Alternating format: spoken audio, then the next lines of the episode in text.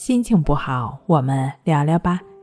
关系五分钟等于放松一整天。大家好，我是重塑心灵心理康复中心的刘老师，您可以添加微信公众号“重塑心灵心理康复中心”。今天我们要分享的作品是森田疗法，告诉你如何做到真正的顺其自然。自然的性质，顺其自然就是说顺应本来存在的自然。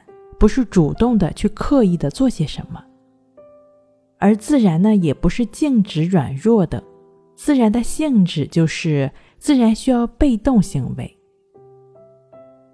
是因为自然的需求一种平和的需求，才被动的去有所作为。主动刻意的做，就不是自然的需求，被动行为了。用行为压制自然的需求。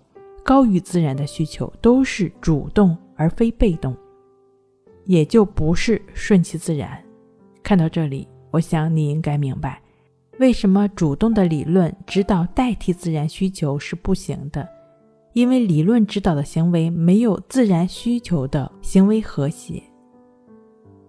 所以呢，森田疗法需要把握几个要点：第一，自然之道的本质；第二。症状的本质，第三，避免走弯路；第四，自然的本质。自然之道是顺应自然，而自然又有其本质。会有一些弯路，就是症状的延续。这四点是症状治疗的总和。因此呢，重塑心灵心理康复中心的李洪福老师就实践出了一套。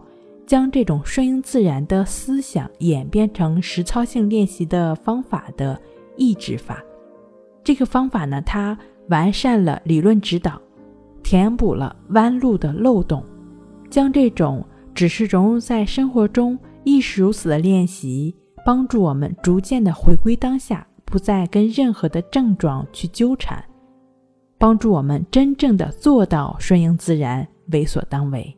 好了，今天跟您分享到这儿，那我们下期再见。